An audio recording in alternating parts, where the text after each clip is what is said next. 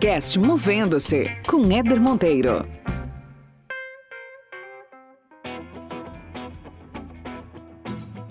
eu realmente beirei um pouco aquela insatisfação, né, que muita gente tem, e, de você começar a pensar no domingo à noite, nossa, vou ter que acordar na segunda-feira de manhã. E acho que foi muito quando eu comecei a me deparar com os meus valores, né, assim, do que, que era muito importante para mim e do que estava faltando naquele momento. Então, eu comecei a conversar com pessoas que me conheciam, tenho mais flexibilidade hoje, mas isso de maneira nenhuma significa menos trabalho. Esse podcast existe para te provocar a enxergar a carreira de outra forma. Meu objetivo aqui é que a cada episódio você termine melhor do que quando começou, com mais conhecimento, com novas ideias, mais autoconsciência e mais inspiração para fazer gestão da sua trajetória profissional. Aproveite e acompanhe a gente lá no Instagram, movendo-se, sem o hífen. Vamos junto nessa jornada.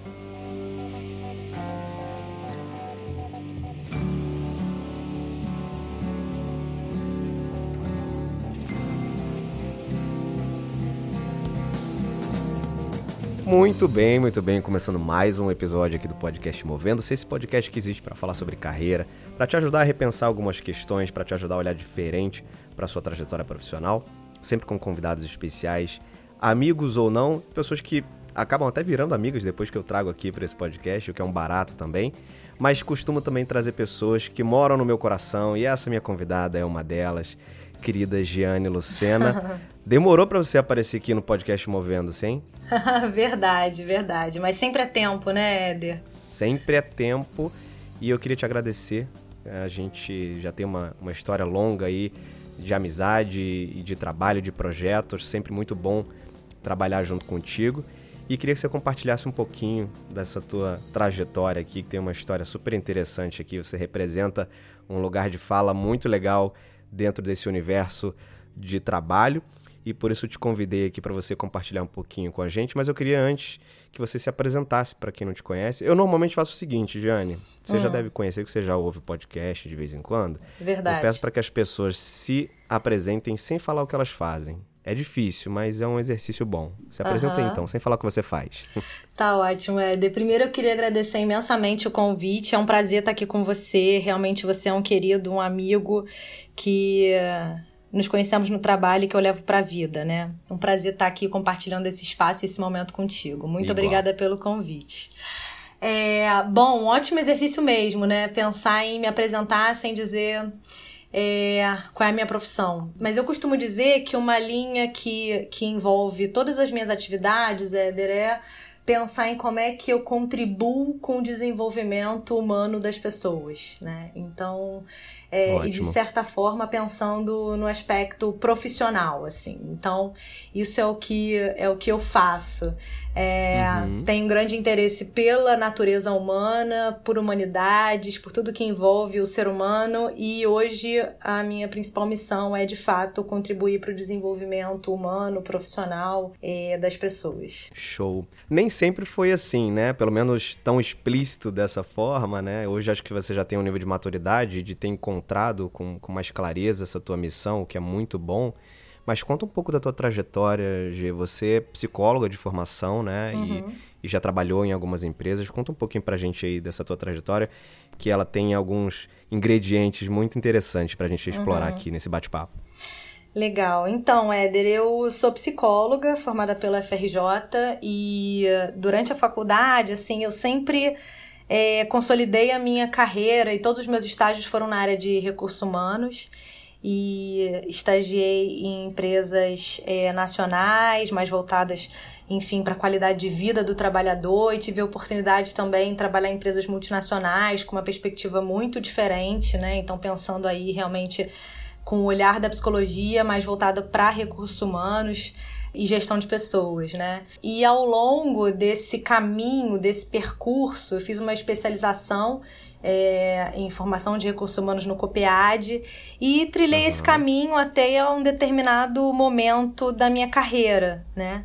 é, em que eu trabalhava numa multinacional, mas eu comecei a perceber e, e, e refletir sobre uhum. qual seria o meu próximo passo, sabe? E aí foi o momento, assim, que eu acho que é um momento importante da minha vida e da minha carreira, que eu pensei qual seria essa segunda carreira, esse segundo projeto que eu tocaria em paralelo, né, é, com essa área de recursos humanos e com essa minha atuação na gestão de pessoas, né? E é um exercício super difícil de fazer, né? Porque pensar em próximos passos talvez seja o grande desafio que a maioria de nós temos, né, quando a gente tem o um olhar sobre carreira. E é, um, e é um exercício que pouquíssima gente faz. Normalmente a gente acaba fazendo em situações extremas, né? Quando você perde algo, quando você tem uma mudança não planejada né, dentro do, do mundo do trabalho, e aí você vai pensar num próximo passo. E você conseguiu fazer esse exercício durante o percurso. Verdade, Éder. E assim, agradeço a minha terapeuta da época, que ouvi, me, me, ouviu muito falar sobre a minha vida profissional e sobre esse, essa decisão, né? E o que, que eu ia fazer, mas. Mas de fato, eu acho que foi uma reflexão que demandou bastante energia e, e, e pensar sobre conversa com outras pessoas, né? Conversas com outras pessoas. Você acabou de dar um exemplo aqui de algo que eu falo muito nesse podcast. E sempre que eu toco no assunto gestão de carreira, é, eu, eu bato muito nessa tecla da importância do autoconhecimento. Tem gente que. As pessoas que escutam esse podcast com frequência já estão até enjoadas de ouvir falar sobre isso, porque eu sempre falo da importância de trabalhar o autoconhecimento para o processo de gestão de carreira. Você deu um exemplo muito legal, sem a gente combinar, de como a sua terapia, né, o seu que é uma, que é uma ferramenta riquíssima né, para o processo de autoconhecimento, de autoconsciência, como a sua terapia também foi importante nesse, nessa decisão, nessa escolha, né? É verdade, foi muito importante mesmo, porque na época, assim, eu comecei realmente a me questionar qual seria o próximo passo, e isso eu estava passando por alguns momentos é, no trabalho, né, que começou a, a, realmente me incomodar bastante, assim, eu tinha que ter um novo projeto, né, então, assim, eu, eu realmente berei um pouco aquela insatisfação, né, que muita gente tem, e, e de uhum. você começar a pensar no domingo à noite, nossa, vou ter que acordar na segunda-feira de manhã, então eu precisava de um novo projeto de fato para ter e, e, evoluir nessa, nessa uhum. perspectiva profissional, sabe? E acho que realmente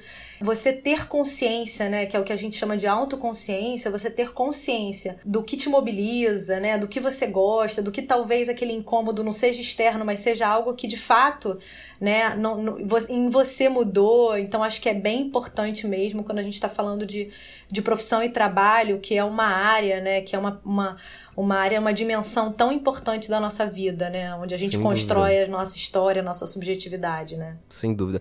Agora, hoje esse processo de, de consciência que você adquiriu, né, nessa, nesse exercício que você fez, em algum momento houve um ponto de virada, né? Então, você se lembra, assim, qual foi o momento em que você realmente virou a chave e pensou, cara, é isso que eu quero, ou melhor, é isso que eu não quero também, porque às vezes é importante a gente definir o que a gente não quer. Qual foi o ponto de virada, assim, você se lembra nesse, nesse episódio? Eu acho que foi assim, numa. Eu lembro de uma sessão específica que eu saí e falei assim, bom, acho que é isso, né? Porque eu comecei uhum. a avaliar o que, que poderia ser.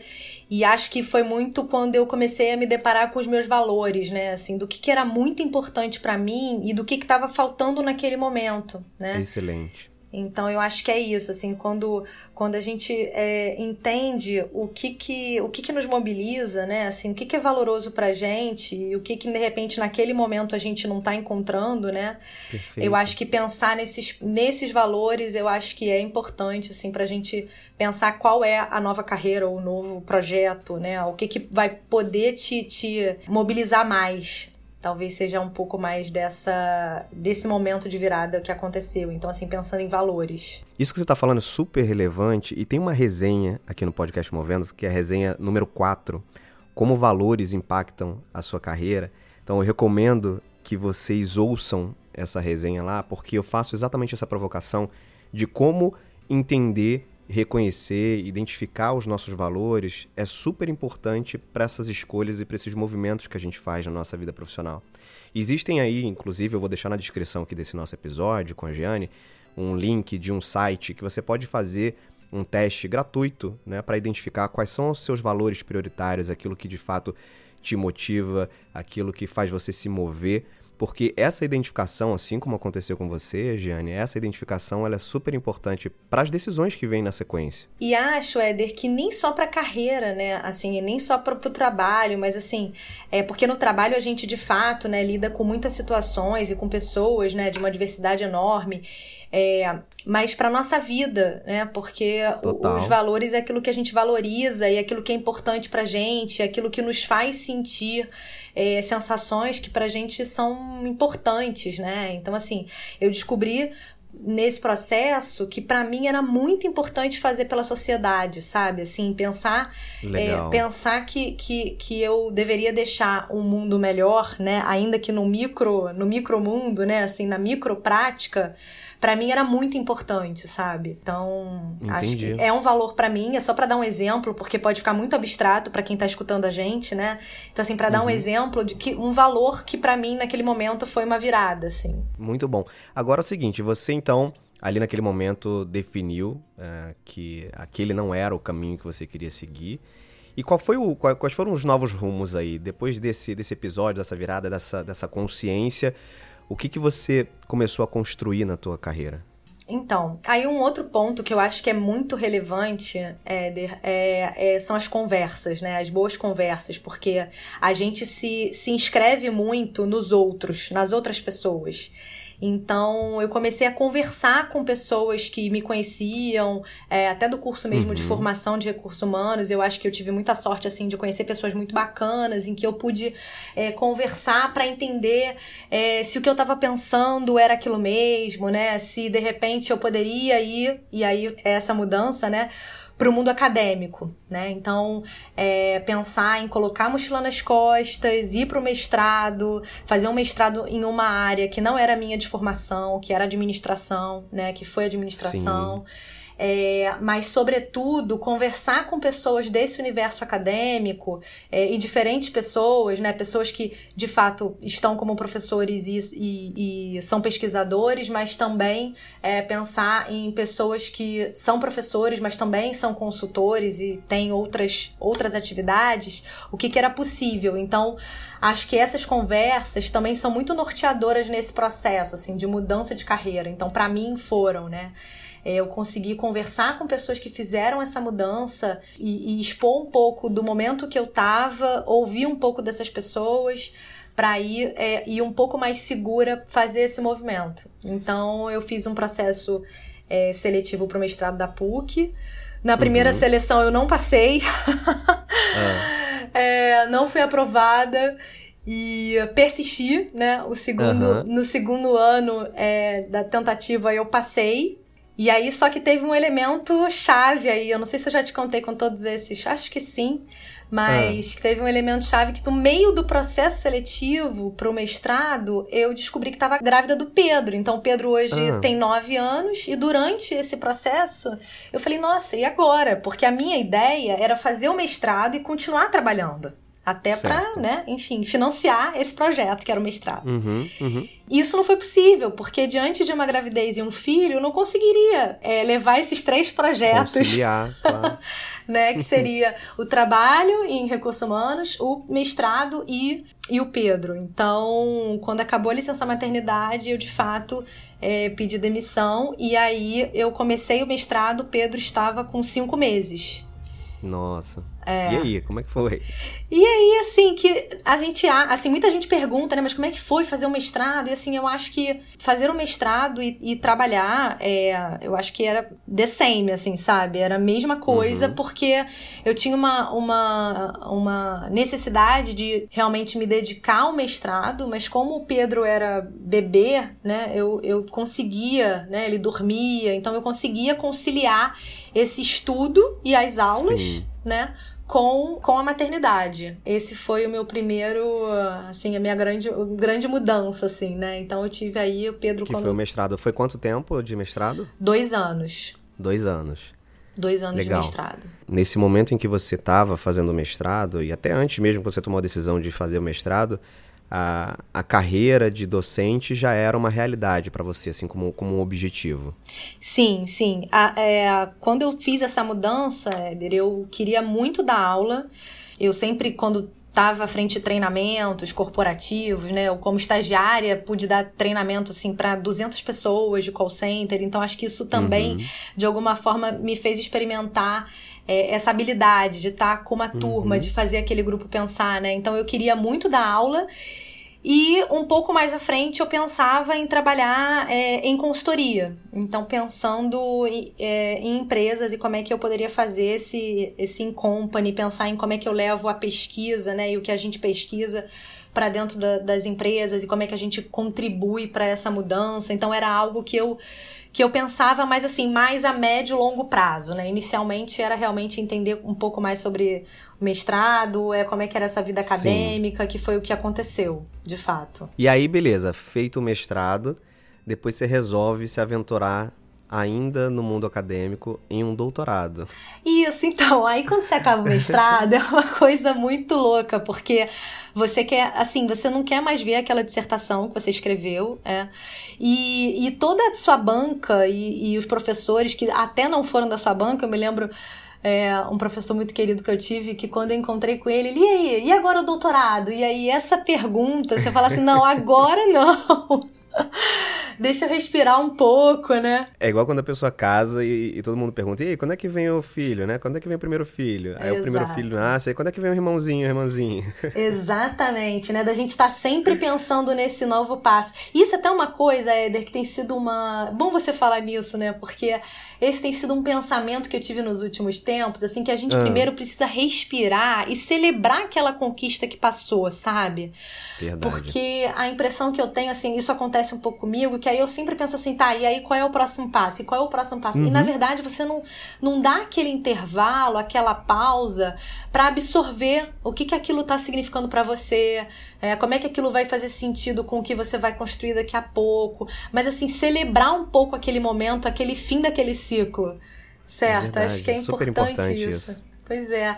E aí eu acho que naquele momento eu quis isso. Assim, eu falei, não, o doutorado agora não.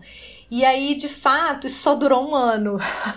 É. Porque foi quando eu, eu passei um ano é, como professora substituta da, da UF. Eu passei num concurso e fiquei lá um ano no departamento de empreendedorismo e inovação. Era um departamento novo, assim, muito bacana. Sim. Foi uma experiência incrível numa universidade pública, né? É, de com pessoas muito sérias e, e, e, muito comprometidas com aquilo que fazem, sabe? Com a educação pública de qualidade. Então, assim, foi muito importante para mim. Aprendi muito. E depois desse um ano, assim, quando tava já finalizando, assim, meados de 2013, é, eu tava fazendo já o processo, né, pensando em fazer o processo pro doutorado. Na verdade, eu já estava fazendo doutorado, é verdade. Eu passei pro doutorado, tá. pra PUC, quando eu estava como professora substituta, eu passei para o doutorado na PUC, né? Eu voltei a, uhum. a, pensar em seguir essa carreira. E aí foi muito curioso porque no primeiro ano do doutorado, meados do primeiro ano, eu engravidei, né? Assim, no final do, final do primeiro ano do doutorado eu engravidei. Ou seja, se você quiser um terceiro filho, você vai fazer um outro tipo de curso, né? Uma outra não formação. Vou. Eu não um pós-doc. Uma... Você sabe que o semestre começou, né? Eu dou aula na PUC, o semestre começou agora recentemente. Eu tava me apresentando para os alunos, aí eu contei essa história, né, para eles e tal. Ah. E aí eu falei, gente, então assim, pós-doutorado, eu tô fora, né? Assim, não tem, não, não existe essa possibilidade. Justamente por conta dessa dessa, dessa história, né? Então, assim, a, realmente eu, eu brinco que o Pedro foi um filho do mestrado, né? E a Ana foi uma filha do doutorado. Mas assim, a Ana sim, foi com. Sim. O Pedro foi mais inesperado. A Ana, enfim, veio já segunda gravidez, você já, enfim, já tá muito mais madura, né, nesse sentido. Uhum, uhum. Mas, de fato, fazer é, prova, né, com barrigão, no, assim, faltando 10 dias para ela nascer, confesso que foi Nossa. desafiador demais. E aí, tá gostando desse episódio? Olha só, tem muito mais conteúdo no podcast Movendo. Se essa é a sua primeira vez por aqui, saiba que a primeira temporada tá cheia de bate-papos interessantes. A segunda temporada já começou também há pouco tempo, já tem muita coisa boa acontecendo.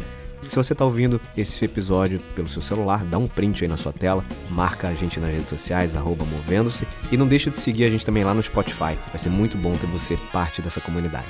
Vamos dar sequência aqui. E aí, o, e o processo em si, né, já no doutorado, como é fazer doutorado, cara? Mãe de dois filhos, sendo que uma super pequenininha. Como é que é conciliar isso tudo? Como é que foi para você esse desafio? É, eu acho que isso diz muito, Éder, da, da vida das mulheres hoje, né? Então, não só quem faz um doutorado, é, mas assim, das mulheres que trabalham e tem uma carga horária de trabalho que muitas vezes não é flexível. Então elas entram às nove, saem às seis e meia, sete, oito, até esse tempo de deslocamento, né? Antes desse momento de pandemia que a gente está vivendo. Então, assim, como é que é conciliar tudo? Eu acho que é bem desafiador. Até uhum. porque nessa época eu não estava fazendo só o doutorado, mas eu já trabalhava com alguns projetos de consultoria, né? Então, acho que foi bem desafiador mesmo, é, porque é, requer uma, uma rede de apoio que você precisa construir. Então, quem são Verdade. as pessoas que vão, te, que vão contribuir para esse processo, né? É, dizem que precisa de uma de uma rede, né? De uma de uma teia para uhum. para criar uma criança. E de fato, eu acho que quando você vai construindo essa teia e construindo essa rede, eu acho que fica bem mais fácil. E para você isso foi importante? Para você isso funcionou, essa rede? Sim, sim, sim, funcionou, funcionou. Mas assim, muito, diante de. sob muita reflexão. Então, uhum. quando eu fiz essa transição para o mundo acadêmico e pensando em consultoria, um valor que para mim era muito importante era, era a flexibilidade. Sabe essa coisa de você um dia uhum. trabalhar 12 horas, mas no outro dia você conseguir ver o pôr do sol na praia. Esse era um desejo meu. Legal. Então, assim, de, de conseguir correr. Que muita gente compartilha também, né, desse desejo. Isso é uma coisa muito comum, assim, para várias pessoas. É verdade, Éder. E talvez seja comum ao, ao desejo humano de Sim. você conseguir é, é, ter um pouco mais de liberdade né, diante uhum. do, do teu trabalho. Então, acho que esse era um, realmente um desejo, né?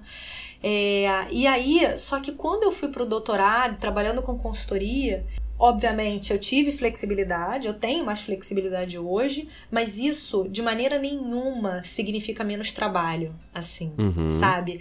Eu acho até que a gente, que pessoas que trabalham com mais flexibilidade, que é o caso do professor, do consultor, que é autônomo, eu acho que ele tem aí uma, uma questão muito importante que é, é eu brinco que é o Jaque. Eu não sei se você já ouviu isso, assim, que é aquilo, né? Já que você tem um horário uhum. disponível, sabe? Você vai fazer as compras. Já que você. E aí, é, já que você leva no pediatra. Já que. E uhum. aí. Uhum. Aquele tempo que, em tese, estaria livre ele é preenchido rapidamente, né? Exatamente, né? Que é, que é a mesma coisa que, que acontece com a tecnologia, né? Onde foi parar o nosso tempo, que a gente ficava na fila do banco para pagar um boleto. A gente hoje paga do celular. Uhum. Mas o tempo, ele não sobra, né? Então eu acho é, que é a é mesma é coisa, assim, essa, essa, nossa, essa nossa construção do tempo, é, ela, ela é um pouco social. É a mesma coisa do tempo de pandemia. Né? A gente hoje não tem deslocamento, quem tá de home office, né? É, deslocamento para o trabalho. E onde foi parar o tempo? Né? O que, que você está fazendo Total. com aquele tempo que sobra de uhum. deslocamento? Então, é, eu acho que é uma relação assim para a gente pensar, né? E, e foi realmente assim bem desafiador colocar o Jaque no lugar dele. então, sabe assim. Então, disciplinar o Jaque. O né? Jaque, exatamente. Então, e, e, e, aí me disciplinar também de que eu precisava dividir melhor né, o meu tempo para realmente continuar tendo aquela flexibilidade que eu queria, é, de fato, mas sem acabar no mesmo na mesma questão que antes era uma, um motivo de, de, de mudança para mim, né? Que era trabalhar Entendi muito, muitas horas e não conseguir incluir algumas pausas, né, no meio da, daquele dia mais intenso. Entendi. E hoje, como é que tá? Como é que tá? Você, você terminou o doutorado e qual é, qual é a principal ocupação hoje da Giane? Quais, quais são os seus desafios hoje profissionais? Então, Éder, hoje eu sou professora da pós-graduação da PUC e dou aula também na UF, enfim é, no programa também de pós-graduação e sou professora também da graduação, né? É, tá. A minha maior experiência, de fato, é na pós, é com quem já está no mercado de trabalho, né? Eu sou professora da PUC bem recente, então desde o ano passado, da graduação, e na UF, quando eu fui professora de um, durante um ano, professora substituta. E, e fora isso, eu trabalho como consultora é, e com transição de, de carreira, né, com desenvolvimento profissional é, das pessoas. Então, é, hoje eu digo que talvez a maior, maior assim, 50% do meu tempo ele está destinado à, à consultoria de desenvolvimento humano e de negócios, né? E 50% à docência. Acho que está mais ou menos de, dividido dessa maneira. Contando tudo, né? Contando todas as turmas de pós que, que eu também dou aula. Muito legal. E se envolve em outros projetos em paralelo aí também. É né, verdade. eu sei muito bem. Inclusive o TEDx, a Giane para quem não sabe, ela é do nosso time de, de curadoria dos eventos TEDx que a gente organiza, então TEDx Barra da Tijuca, TEDx Niterói. A Jane contribui muito aí com o processo de curadoria de, de palestrantes, não só na, no recrutamento, entre aspas, de palestrantes, né, de recrutar é. ideias, de trazer sugestão de ideias, mas também na preparação dos palestrantes. É um trabalho que ela faz super bem. E tem um projeto super novo agora também, que eu achei lindo, que você está eh, liderando, hoje, que é o Elas. Conta um pouco pra gente aí sobre esse projeto. Isso, então, Éder. Esse projeto é um projeto da minha consultoria, né, da Nós Lab. É, é um projeto que ele entra dentro de um guarda-chuva maior, é que a gente ainda não, não, não divulgou ainda a segunda fase. Mas é hum. esse projeto é um projeto gratuito, né, que a gente está oferecendo para as pessoas, que se chama Elas, Eles e Nós. A primeira fase do projeto, a gente teve um primeiro encontro. É, é um projeto que foi desenvolvido de mulheres para mulheres, né? Sem ser Marisa, né? é, de mulher para mulher, Marisa. Não, não tem nada a ver com Marisa, mas é, foi um projeto que a gente constituiu pensando em como é que a gente pode fazer e, e, e potencializar os espaços de diálogo sobre a equidade de gênero. Então, pensando Super realmente legal. nos desafios que a mulher tem no, no mercado de trabalho, em outros, é, não só no mercado de trabalho, né, mas pensando nessa mulher que é mãe, que é profissional, ou que não é mãe, mas que tem uma cobrança né, das pessoas para que ela seja, uma cobrança dela mesma, enfim. Então, assim, temas que são relacionados é, à vida das mulheres. E então esse foi a primeira, essa foi a primeira é, é fase do projeto. Né? É, e que a gente possa ampliar esses diálogos e contribuir quase que como é, é, um processo de ouvir histórias e, e, reconstruir a sua própria história, né? As Legal. histórias elas têm muito poder e eu acho que esse podcast é uma prova disso. Sem a gente dúvida, quando quando ouve a história do outro a gente revisita a nossa própria história e o elas foi isso assim a gente sem trouxe dúvida. a gente trouxe mulheres para falar sobre questões do, do mundo delas e como é que isso é, dialoga com todo mundo que estava ali ouvindo, que pôde também conversar sobre isso, né? No encontro que a gente fez via Zoom, muito intimista, numa manhã de sábado, assim. Foi bem gostoso. Maravilhoso. É, conduzir e facilitar esse projeto. E super atual, né? Super atual. É verdade. E aí, Éder, a segunda fase vai ser o eles.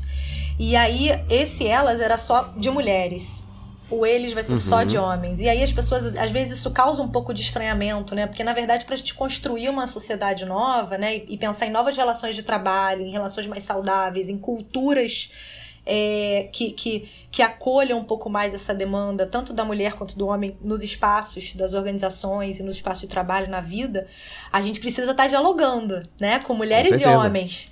Mas a nossa ideia foi criar ali um primeiro espaço que seja muito seguro, sabe? É, destinado só àquele grupo. Então, assim, quer ver um tema que a gente agora vai trabalhar no Eles? É o seguinte: ah. emoções e masculinidade. Olha que legal. É, então assim, pensar é, qual, quais são as emoções que são que, que, que, o homem pode sentir pode mostrar, né? Então, assim, o homem pode sentir raiva, ele pode ser agressivo, né? Ele, de alguma forma, quando ele sente isso e quando ele demonstra isso, ele pode causar algum tipo de estranhamento, mas ele é legitimado nesse lugar. Uhum, Agora, uhum. um homem que chora, que sente tristeza, né? Na frente das outras pessoas. Mostra isso, sensibilidade, isso, né? Exato. Isso é mais difícil, né? Já é difícil para a própria mulher, porque a gente está é, circunscrito numa, numa cultura de valores muito masculinos, né? Para não dizer uma cultura machista, mas é, pensar que a gente é, chorar no ambiente de trabalho, ou sentir tristeza, ou se emocionar, né? Porque às vezes uhum, você vê uhum, uma cena uhum. que se emociona. isso não é permitido. Então a gente vai falar sobre isso, né? E quais são as armadilhas que esse que essa que reproduzir esse modelo mental é, aprisiona não só as mulheres, mas os próprios homens, né? Então, muito é, bom. É pensar nisso. E depois vai ter o nós, que a gente vai dialogar, vai fazer um diálogo bem bacana com mulheres e homens, pensando em quais são as práticas que estão dentro de cada possibilidade para o futuro, sabe, Éder?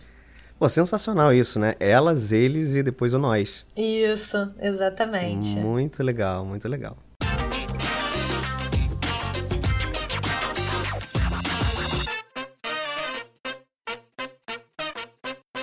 Muito bem, Jane e Luciana. Vamos entrar aqui na nossa parte final do podcast Movendo-se.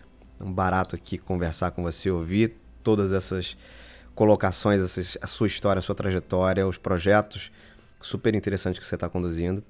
Agora, você como doutora, certamente no mundo também das pesquisas, consome muito conteúdo, pesquisa muito e vai contribuir aqui no momento movendo-se com indicações grandiosas que eu tenho certeza.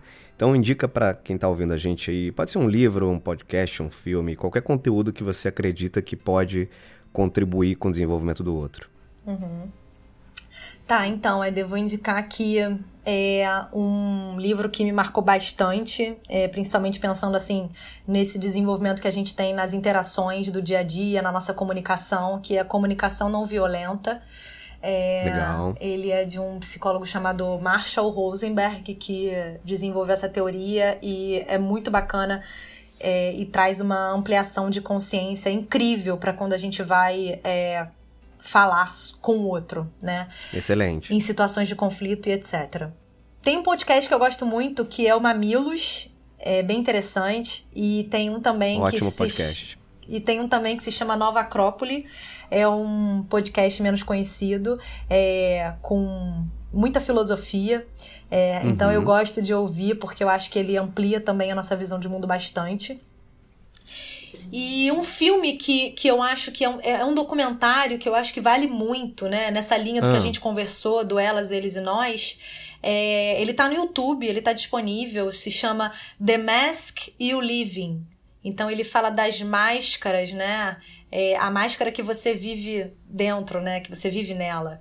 Então ele Legal, fala, é, ele fala das emoções e da masculinidade. Ele vale muito a pena para que a gente possa pensar é, como mulheres, como é que a gente pode entender um pouco mais né, desse universo, não reforçar isso, como mães também, se você é mãe de menina, menino, enfim, não interessa mas como indivíduos, né? E principalmente para os homens, enfim, não tenho nem o que dizer, é imperdível, vale muito a pena. E G, olha só, que outra profissão você teria, hein? Nossa, que difícil isso, né? Porque quando você é criança, você pensa em várias profissões. Hoje você fala assim, nossa, é muito difícil, Éder. Eu acho que eu sou muito feliz sendo psicóloga. Uhum. É, embora tenha feito mestrado e doutorado, ou seja, eu tenho mais tempo de estudos dentro da administração do que, do que da psicologia. Eu estudei assuntos. É, eu, eu, estudei assuntos muito relacionados à humanidade.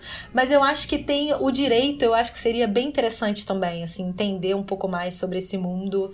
É, eu tenho tá curiosidade. Aí, acho que você seria uma boa advogada, hein? Eu acho. Eu pois acho. é. Eu tive uma professora na quinta série que me disse que se eu seria advogado um dia. Eu não sabia nem exatamente o que aquilo significava. Muito bom. E para a gente fechar, sua dica de ouro sobre gestão de carreira para quem está ouvindo a gente, o que, que você falaria? Então, eu acho que é algo que é muito precioso. Primeiro, ampliar essa autoconsciência, mas aí eu acho que o pessoal já tá um pouco cansado, né, Eder? Você sempre fala mas sempre isso. Tem, então... Sempre temos novos ouvintes aqui nesse podcast. Tem gente aqui certamente que tá ouvindo o seu episódio e é o primeiro do Movendo-se que essa pessoa tá ouvindo. Então nunca, ah, nunca é demais. Verdade, verdade. Verdade. Então, acho que assim, é, é pensar é, no que, que, é importante para você. Segundo, que eu acho que é uma coisa muito importante, é, é, que hoje a gente tem muitas possibilidades na carreira. Então, assim, é que a gente possa ter projetos que vão além do nosso trabalho formal, que de repente você tem lá na empresa como CLT. Mas o que, que você pode contribuir para a sociedade? Assim, o que, que você sabe fazer que você pode contribuir de alguma forma? Que é um pouco do que, do que o Éder falou aqui, que a gente faz junto, que é o TEDx. É, e que são esses projetos, o Elas, Eles e Nós, por exemplo, que é um projeto voluntário, né? E que tanta gente tava lá e se disponibilizou a falar. Então, assim, é como é que a gente pode se envolver, Éder, em outros projetos Sim. e que nos ampliam, né? Projetos que sejam voluntários, mas que eles nos ampliam muito a nossa. É, é, explorar a nossa habilidade, sabe? Acho que esse é um ponto bem interessante. Excelente. E que eu acho que as pessoas ainda exploram pouco, sabe? Super relevante e concordo 100% com você. Até porque sou suspeito, né? a gente, a é gente tem mergulhado aí, sim, em projetos juntos e, e concordo totalmente. Ampliam muito a nossa visão de mundo, ampliam os nossos contatos, a nossa rede de relacionamento pessoal, profissional e o nosso olhar sobre possíveis caminhos, novos caminhos também de carreira, né? Muito bom, Jane, super obrigado pelo bate-papo, foi ótimo.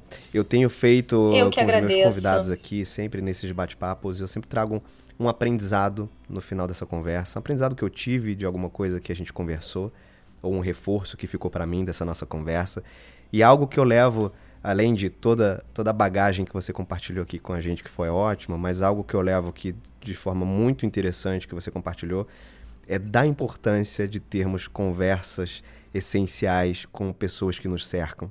Como essas conversas são potenciais uh, ajudas e contribuem para as nossas decisões, para as nossas escolhas. Então, conversar com quem tem um perfil diferente de você, conversar com quem tem uma experiência diferente, com quem eventualmente já está naquele circuito ali que você se vê querendo ingressar, então, ter essas conversas, que foi o exemplo que você citou aqui no nosso bate-papo, né, foram importantes para a sua tomada de decisão, para a sua escolha de forma até mais segura.